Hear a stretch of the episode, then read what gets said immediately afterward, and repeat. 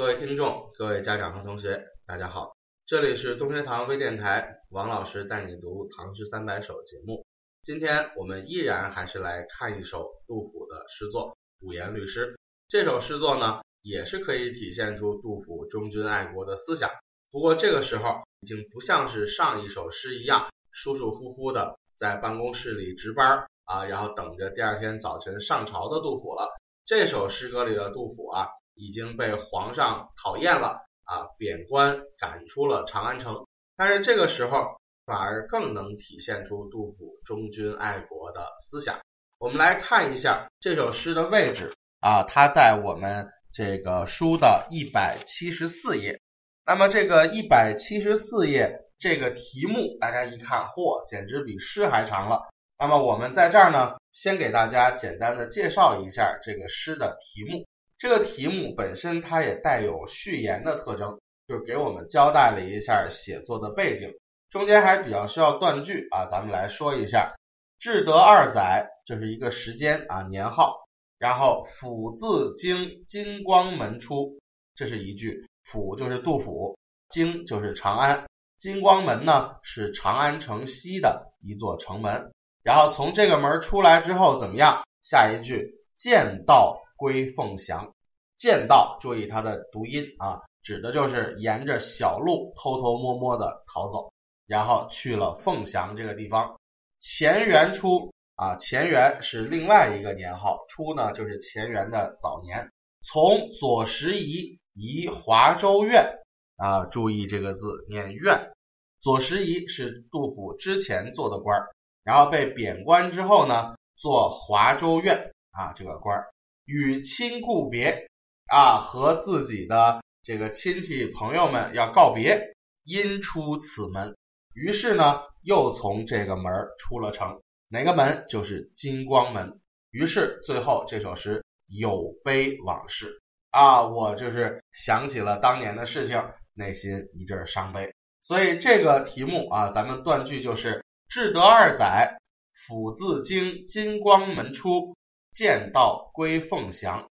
乾元初，从左拾遗移华州院，与亲故别，因出此门，有悲往事。就是先后两次都从这个金光门出城，但是前后两次的心情。那是大不相同，一个是怀着一点点的喜悦，一点点的恐惧，而这次呢，可能就是深深的悲伤和哀怨了。哎，所以这叫有悲往事啊，就是我想起往事，一阵伤悲。那为什么会这样？这个至德二载和乾元元年啊，其实中间只隔了两年的时间，就是至德年间，这个唐玄宗逃难到四川去。然后他的儿子就是唐肃宗，在凤翔这个地方收拾了一些部队，要和安史叛军要决战。这个时候呢，要收复长安，所以他那个时候年号叫至德。等到长安城收复之后，他又改了一个年号叫乾元。所以前后其实就两年的时间。第一次杜甫出金光门是干嘛去了呀？因为之前我们也给大家讲过哈，当时杜甫本来想去投奔唐肃宗。结果被安史叛军扣在了长安，从至德元年一直扣到了至德二年。然后至德二年的时候，哎，这个杜甫终于找到一个机会，从长安城逃了出来，然后走小路去投奔了唐肃宗，得到了左拾遗这个职位。先后已经两年的时间了。然后呢，等到他们收复长安之后，哎，杜甫也回到了长安，继续做左拾遗这个官儿。所以才有了之前的那个夜里头，在这个办公室执勤啊，等着第二天上朝去那个事情。结果呢，杜甫啊，因为这个人太耿直了，各种给皇帝提意见，提着提着，皇帝就不高兴了，就讨厌他了。于是找了一个由头，把他贬出了京城。这个华州这个地方啊，在长安城的郊区，算是离着京城不算远。但是怎么样呢？这个地方正好在长安洛阳之间啊，这个地方在长安的东面。然后呢，让杜甫出去之后就不用再回来了，你就省得老在长安城待着啊，每天上朝都看见你这样讨厌，于是等于相当于把他赶走了。这个时候杜甫肯定很悲伤。左拾遗这个官不大，八品啊，华州院这个官呢更惨，从八品，意思就是八点五品官，也是一个非常悲伤的一个故事。然后杜甫这个时候被皇帝赶走，再出这个金光门，和第一次兴冲冲的去投奔皇帝，大家心里想一想，实际上感慨应该是非常深的。第一次出门，他得到了左拾遗这个官职啊，这个陪在皇帝的身边，天天进言，能够施展自己的才干。第二次出这个金光门呢，左拾遗这个官已经没有了啊，已经被贬官了。灰溜溜的离开了长安，这个时候一悲一喜啊，他内心的差距应该是非常大的。那么我们再来看一下这个诗的八句，这八句诗前四句写的是第一次出金光门，后四句呢写的是第二次出门，前后两次形成了一个对比啊，来抒发诗人内心的各种各样的感慨和怨恨。我们来看一下。此道西归顺，西郊胡正凡。至今犹破胆，应有未招魂。进士归京邑，移官启至尊。无才日衰老，驻马望千门。那么第一个注释里头就写到这件事情，他当时上了一封奏折，要救自己的好朋友宰相房管，于是呢就被人给。怎么样？弹劾了，于是就贬成了这个具体的官名，叫华州司功参军。这个司功参军，呃，相当于是华州长官的一个秘书。那么院这个词本身就指的是长官下面的秘书啊，这类官职的统称，所以他就把这个官简称为华州院。于是杜甫啊想起了往事，内心非常的感伤。那么这个时候呢，这个。此道西归顺，就说金光门这条路啊，当年我投奔皇上的时候就从这儿走，这就是我当年投奔皇上的老路啊。归顺啊，就指的是投奔唐肃宗。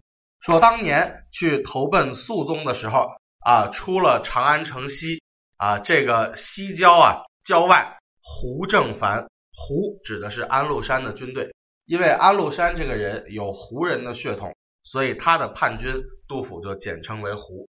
说长安城西面的郊区正布满了安禄山的军队，那我是从军队中间硬生生的开出一条路来，才真正能够投奔了皇上。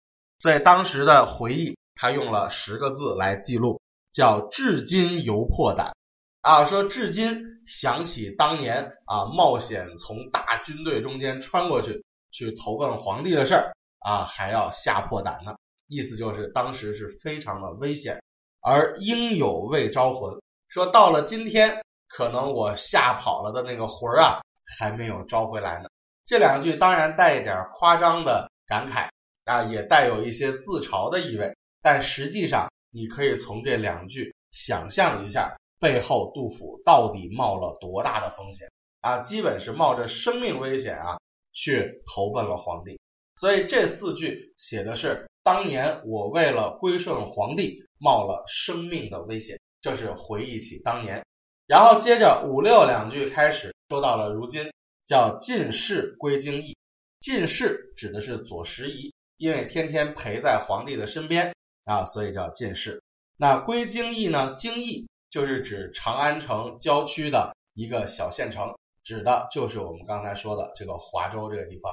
所以说我从皇帝的身边被赶到了京城的郊区，但是你看这一句里头能不能体现出哀怨和悲伤呢？没有啊，说起来好像非常的富丽堂皇，叫进士归京邑，他还用个归字，好像是回到了京城，哎，实际上是被从京城赶了出去。这里头有一点怎么样装点门面的意思，虽然皇上贬低了我，但是我不能瞧不起自己。啊，我原来是进士，如今我在长安城京城的郊区，我依然还是近臣啊，就用了这样的一种自我安慰的方式。然后第六句又在替皇帝开脱，叫移官启至尊，本来应该是贬官，但是在这儿呢，这个杜甫用移官。那么我们一定要注意，古文中间这些跟官职相关的字不是随便乱用。比如说贬官，一说贬，那肯定是往低调动；再比如说左迁啊，那也是贬官的意思。但是移呀，其实就是平级调动或者升迁才用的一个词啊，就是你升官了或者平级调动一下工作用移，所以移官本身也是一种粉饰太平。启至尊，意思就是哪里是皇帝的意思呢？只不过是奸臣在中间破坏。但是实际上是谁贬走了杜甫？恰恰就是皇帝本人。所以中间五六两句，这是典型的说反话、粉饰太平。内心虽有怨气，但嘴上不露一丝口风，说的非常的中立，说的非常的客观。啊，说我曾经陪在身边，如今到了长安的郊区。啊，说我的官职调动呢，并不是出于皇帝本人的意思。但实际上，真实的情况要比他在诗里头冠冕堂皇的写出来的要严酷很多。但是作者呢，内心到底有没有怨气？其实是有怨气的，但他不愿意说。所以到第七八两句还在贬低自己。第七句说“无才日衰老”，这句话意思分两节。第一节说我自己没有任何的才能，第二节说我一天又一天的老下去了。意思是，我是因为又老又无能才被皇帝赶走的，并不是皇帝听信了谗言。皇帝一点儿也不笨啊！他越是这样贬低自己，其实越能看出他内心受的这些委屈。最后一句写了一个诗人的动作来结尾，叫驻马望千门。虽然已经离开了城门啊，但是忍不住停下了马，回头。再去望着重重叠叠的宫殿，那你说这个回望内心是一种什么样的感情呢？肯定是依依不舍的感情。但是作者从头到尾一个字儿的哀怨都没说出来，有怨而不说。古人就评论说，这就见出杜甫的忠厚老实啊，这种非常的给人留余地的这种写法。一切的问题都从我自己身上出。皇上没有错，皇上这个处置也并不是在欺负我啊。越是这样说，越显出他内心的怨愤，越显示出这种忠厚背后的无奈啊。所以这是杜甫在写跟皇帝有关诗歌的时候的一个典型特点。所以从这首诗里头，其实你也可以看出他的忠君爱国，只不过这个忠君爱国，皇上不领这个情。辜负了杜甫的这满腔热血而已啊！你想想这首诗前四句啊，说冒着生命危险去投奔皇帝；五六两句替皇上粉饰太平，说我这个事儿是一个很合理的、很正常的决定；最后再贬低自己，说我一点才能没有，但又忍不住回过头去望着长安。那么这回头一望，内心的感情，这就是所谓的言有尽。而意无穷啊！所有的怨恨，所有的不甘心，所有的悲伤委屈，可能都在这回头一眼中间了。所以，这是我们读古诗必须要去好好注意的。字面意思之外，可能别有深刻的含义。那时间关系，这首诗咱们就先给同学介绍到这里，我们下期再见，谢谢大家。